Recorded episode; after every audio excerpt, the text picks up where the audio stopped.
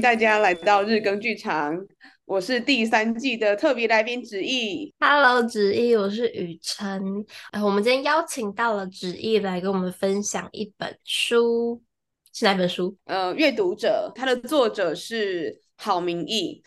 然后，为什么想要介绍这本书的原因，是因为。我记得这本书在我国国小还是国中，我就有接触到这一本书，然后我把它写成阅读心得，当时也是得到老师不错的，就是得到不错的成绩。然后我想说啊，过了十年之后，我再来翻开这一本书，然后发现作者他也是很用心。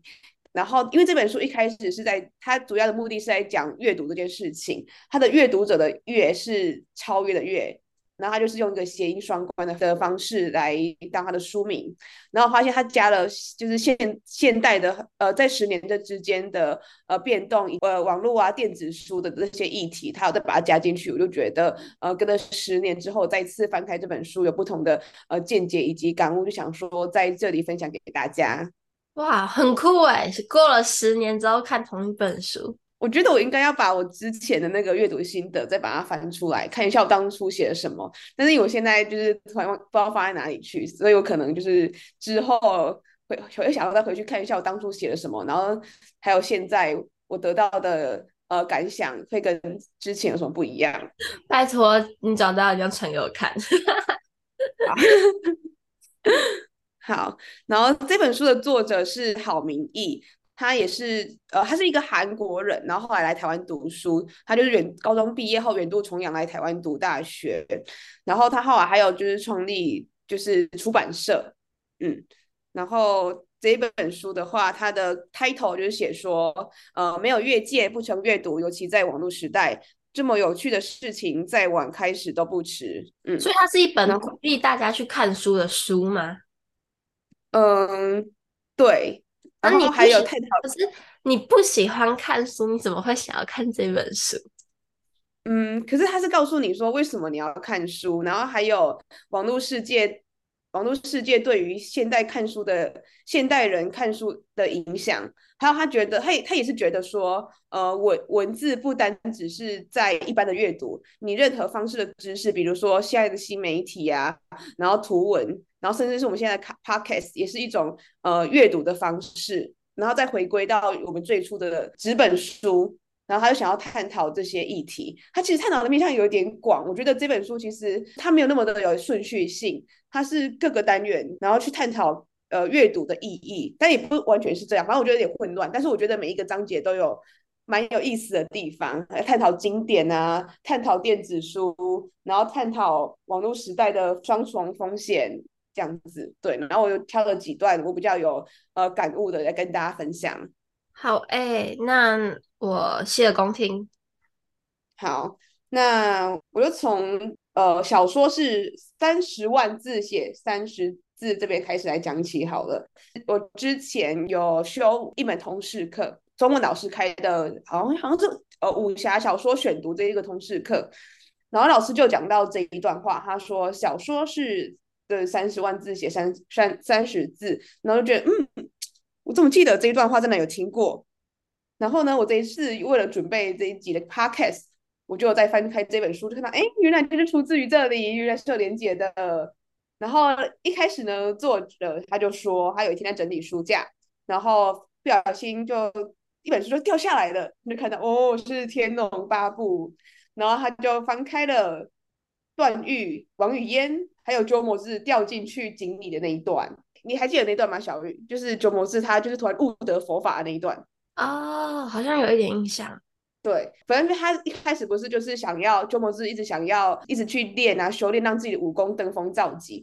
然后他在掉下去井里的那一段时候，他突然就是有了感悟，他就觉得武功在求杀生，然后佛法在于度世，然后两者就是背道而驰，背道而驰。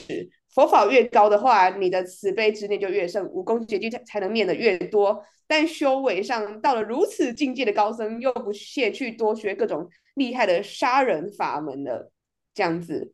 但其实这一段话可以用一句话来讲，就是如来教导佛佛子，第一个就是要去贪、去爱、去取、去缠，然后才有解脱之望。然后他其实这三十个字就可以。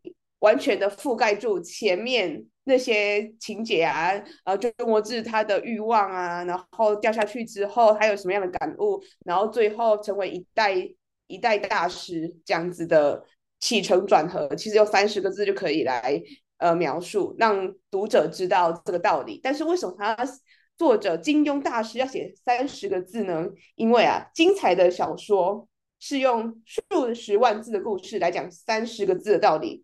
甚至啊，不讲什么道理。他说啊，读三十个字的道理，好处是轻松明白直接，坏处是呢，你来的轻松，所以很容易就不当一回事。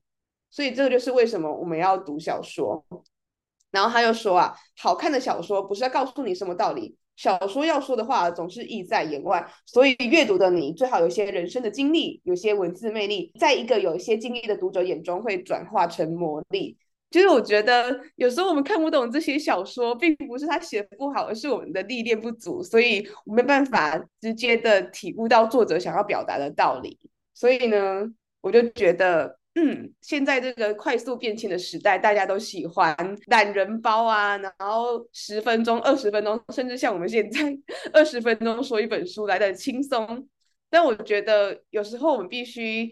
还是需要去看一本小说。如果你时间够的话，你可以呃花时间静下来去用呃去读三十个字想要表达的道理，但是用三十万字去写出来，可以让你印象更加的深刻。哦，可是我觉得，我觉得我读小说有时候超肤浅的，就只是觉得很好看而已，根本就不 care 他在是想要讲什么。像我就觉得。《红楼梦》就是有些人就很厉害，像蒋勋啊、张爱玲，他们就可以读出，呃，曹雪芹他想要表达的社会当时社会发生的事情，还有人生的历练啊，各各种呃悲喜交织而成的故事。但是我们就是平凡的，就是读不出来。可是我还是很喜欢《红楼梦》啊，《红楼梦》就很好看，管你读不出什么东西。而且其实《红楼梦》也是啊，蒋勋有他的解读法，但是佛家、道家、军法家每个人看的眼光也不一样，他们的解读也不一样。我觉得我们看的开心，我们的解读也没有问题。是啊，是啊，但是我是觉得，就是运用懒人包来读书也不是一件坏事。但我是更希望大家在，如果你因为懒人包，你就会想要有这一本看书的欲望，我觉得也是很棒。然后再回头去用呃三十万字去理解三十字想要表达的方式的事情，不可能你完全看的没有任何的感想吧？对吧？我觉得这就是我们现在在做的事情，就是把浓缩里面出来的精华，或是我们最喜欢的部分跟大家分享。但希望大家还是可以回去看它的原汁原味，你才能够得到属于自己真正的感动。对，因为我我真的觉得超难的。比如说我们在分享一本书，我们会有自己的见解，然后可能会用不同方式去看待，但是你这个可能并不一定是作者想要表达的意思。所以我觉得。就是要非常的小心，不要太过于主观的去。其实我觉得很很两难，一方面你又想要有自己的想法，一方面你又怕自己太武断，所以这就是分享书的难处。但这也是鼓励每一个人去看那一本书本人想要表达的意思。嗯，可以的。像之前平玉来分享《鳄鱼的蓝眼睛》，他就也只是讲了一些片段，但我对那本书就印象很深刻。那下一段你想分享什么呢？我想要分享的就是作者说无辜的网络。他说啊，我们越方便越不想读书，人性如此，与网络无关。就是我们就会说啊，现在网络时代，我没有时间。然后因为太多可以摄取知识的东西了，比如说呃 YouTube 啊，各种新媒体，我都可以阅，我都可以在网络上获取我想要的知识了，所以我不想要读书，然后就会把它怪罪于网络。但其实，呃，网络是无辜的。我们不想要读书，是我们自己的问题，而非是网络。我们对于越方便越不想读书，并不是我们现在才有的感悟。其实呢，在古代就有这个问题了。当时呢，在中国，公元十十一世纪的宋代，那时候不是印刷版技术就是开始盛行，所以以前的书籍从手抄的年代变成印刷的技术。然后呢，在那时，苏东坡他就写的。李氏山房藏书记，感叹过去书籍取得不易的时代，大家愿意千里迢迢的追寻一本自己想读的书，但到了什么书都有的时代，大家就不喜欢读书了。然后只顾得游谈无根，就是很爱八卦嚼舌根的意思。然后到了清朝，清朝的时候书籍书版出版就更多了嘛。然后袁枚他就写了《黄生借书说》，他就感叹啊，就是比相对于苏东坡的时代，我们又更不喜欢读书了。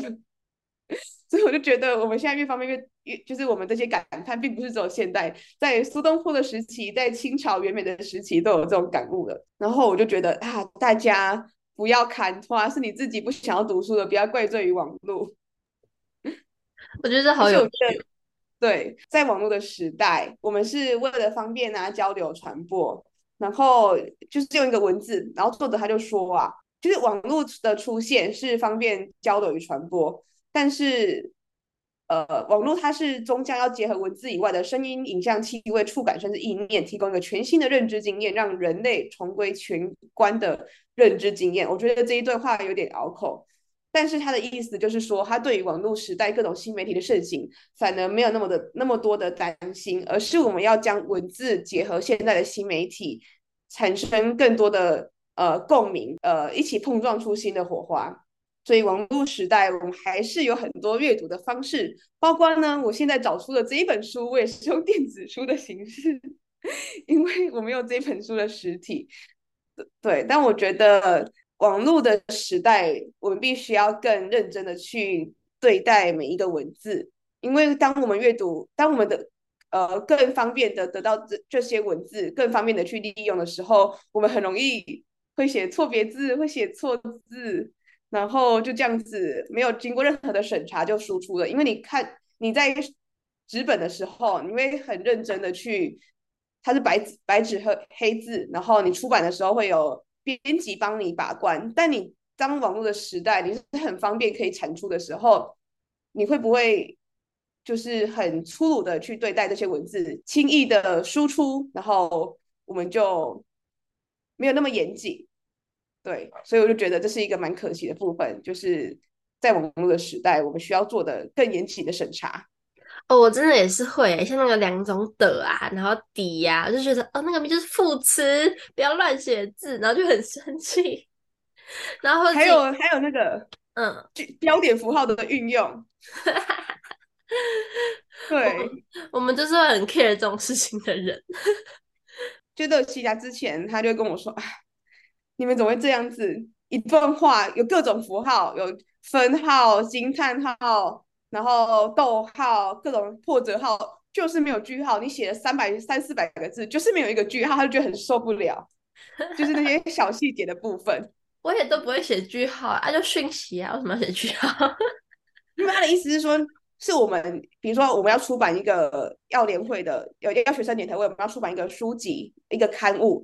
然后就请大家去写心得啊，或者写一些分享。然后他是，他就去到处去征稿，结果回来的文章里面，不是你一两篇就算了，发现有十十个人里面有九个人不会运用句号，他就觉得很无解，为什么会这样？啊，那不行哎，那真的不行，写文章不可以这样。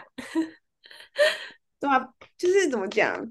嗯，包括我写日更剧场的那些之前啊，我不是小编吗？那我也很认真的想说，嗯，这一段话可不可以精准的传递我的想法吗？就是我还是会很审审慎的看待我要产出的文字。但我就觉得，天呐，现在现在连那个选举证件都可以乱写。我之前就是拿到那个彰化县县长选举的证件，然后给我各种的挂号，各种的挂号，然后罄竹难书。就说什么我的我的证，我之前做过的事情罄竹难书。我说天哪，罄竹难书是这样使用的吗？他是故意吧？这是黑色幽默吧？不要跟我说是认真的，我都不知道。然后然后呢？我说天哪，他的学历只有高中肄业。他说没有，大家还是要好好读书。没有在开玩笑的，就是还是要好好的读书，不要乱乱用词语，乱用成语，乱用词语，乱用标点符号。哎。嗯，对待文字的态度主要是，嗯，反正我觉得这本书它探讨的议题好多，而且就很有趣，并不是单纯就是讲到阅读。嗯，来吧，下一个。然后接下来我想要分享的就是，我现在也是在思考一件事情。作者就说，我们到底为什么还需要阅读纸本书，尤其是以文文字为主的纸本书？就是我想要请问一下小雨，你现在 还有在看纸本书吗？还有在买吗？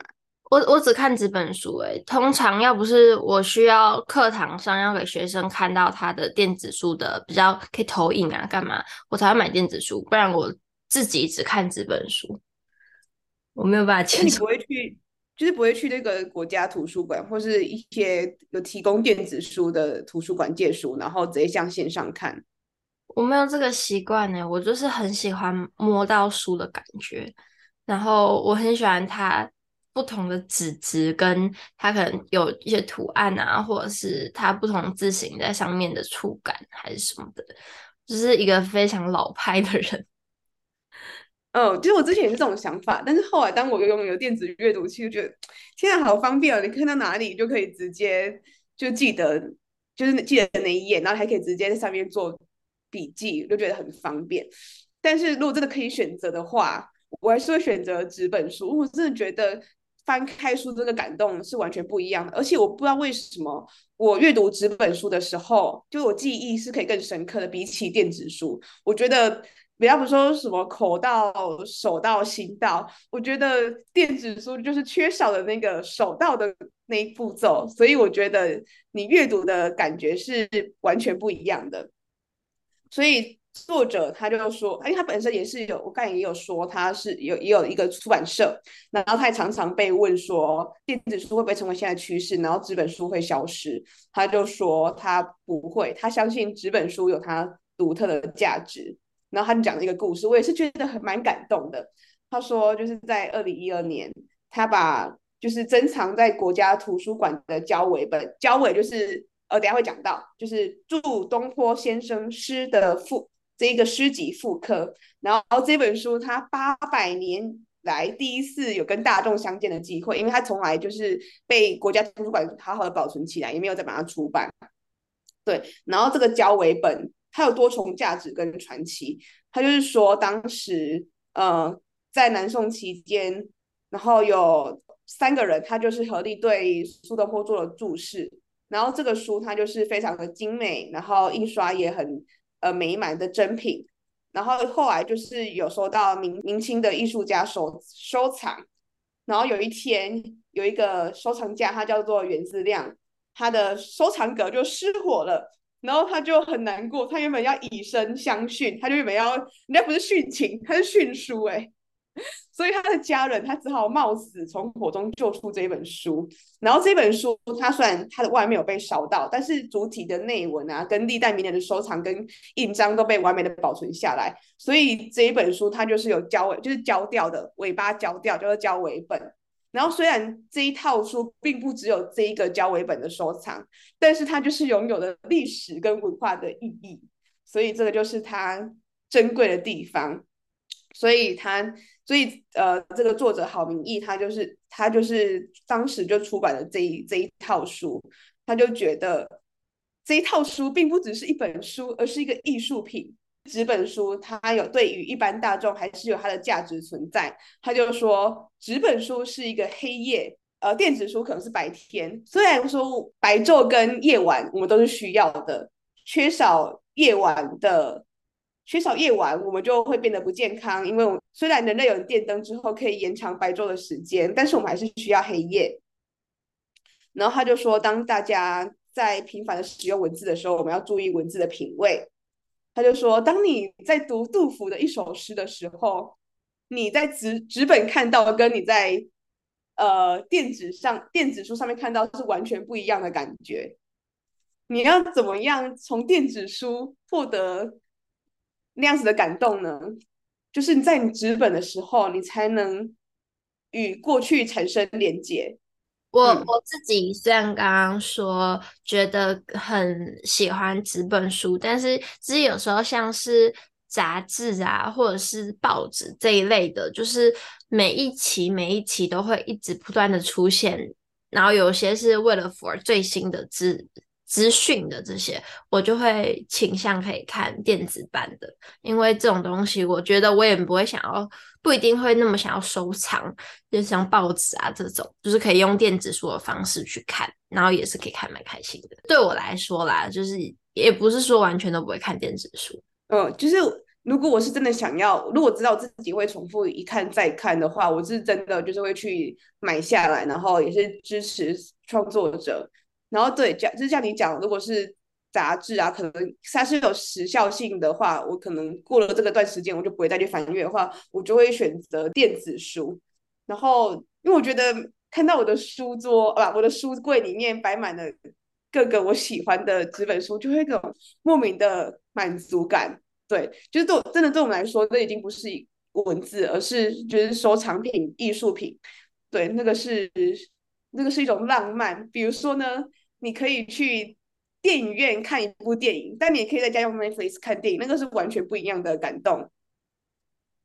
嗯，完全同意，完全同意。而且我就很喜欢在，就是尽管我的书柜是满出来、炸出来，然后所以我就会在床边就是放了很多本我那种会一翻再翻的图文书啊，像汤书皮的书之类的。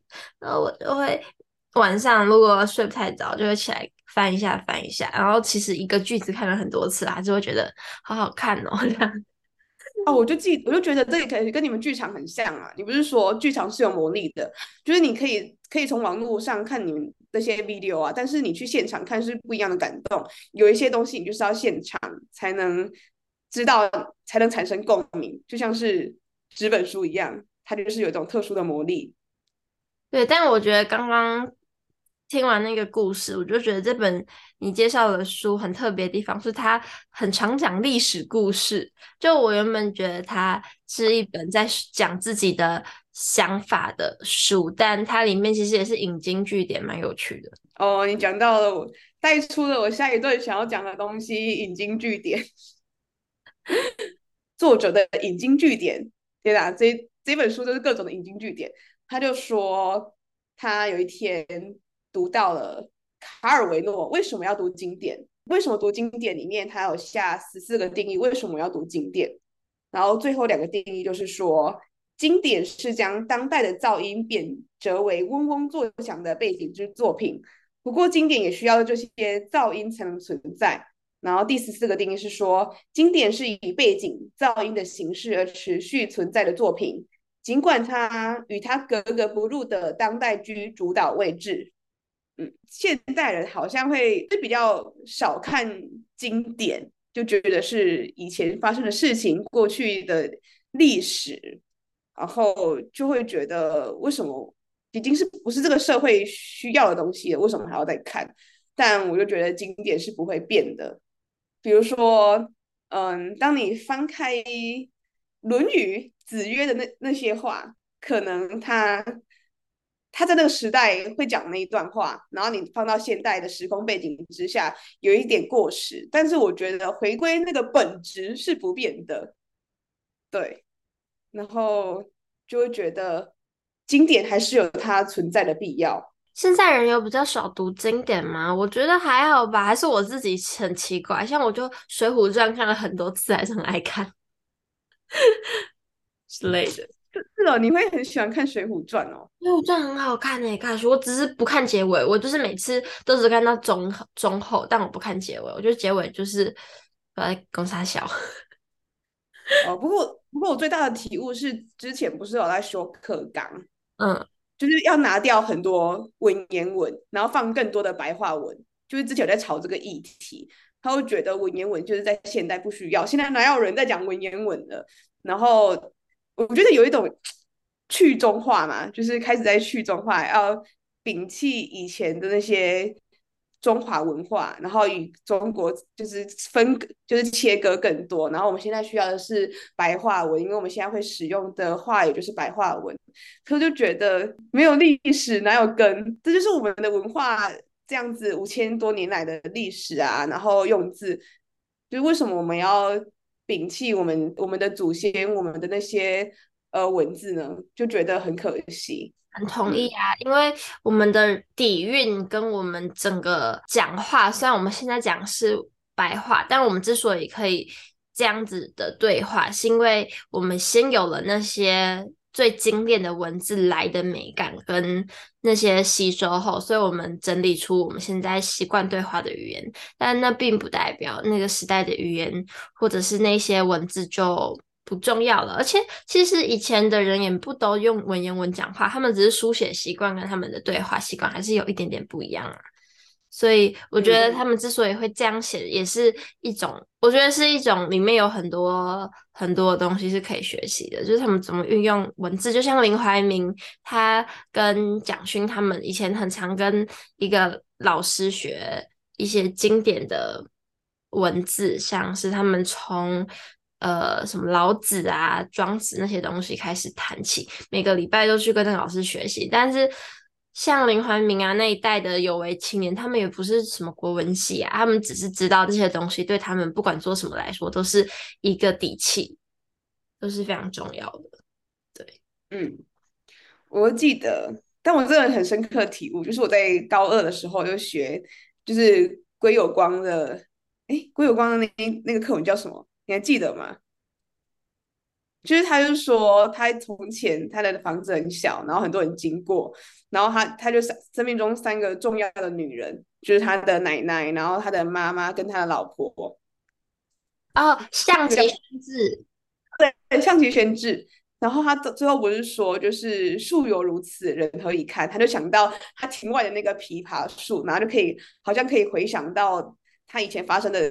种种事情，然后我当时就是觉得，嗯，这个就只是课文而已啊，没有什么。但是我觉得，在过了好几年之后，我再回去看那一段话，我就觉得还是很感动，就是就是说不出的感动。就是当你有更多的历练的时候，你就会觉得，你就可以产生共情吧。就像是我刚才前面讲的，就是小说就是要用三十万字去写三十字。你当你有了不同的、更多的人生经验之后，你就会懂。作者当时想要表达的意涵，嗯，对啊，那些很凝练的字就是百看不厌。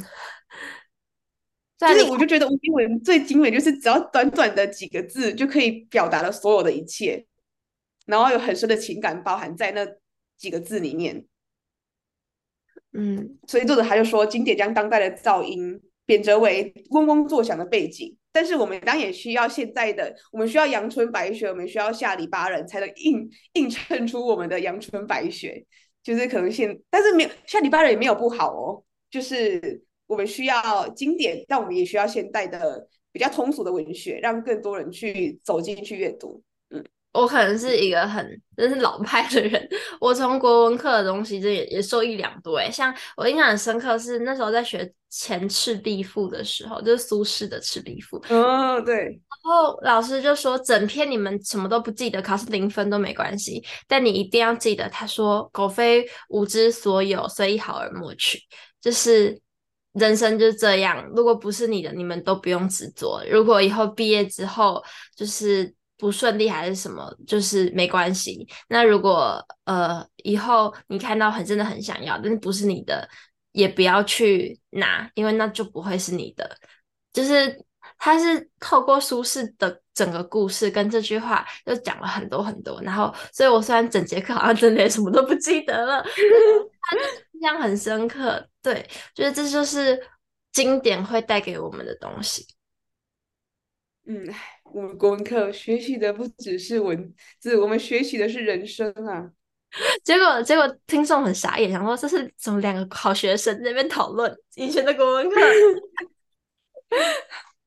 好，反正我觉得这这一本是蛮有趣的，从各各个议题去探讨，然后有兴趣的人就是可以去搜寻阅读者，然后郝明义先生他写的。好，那我们这期就到这边，谢谢执意的分享，谢谢大家收听，拜拜，拜拜。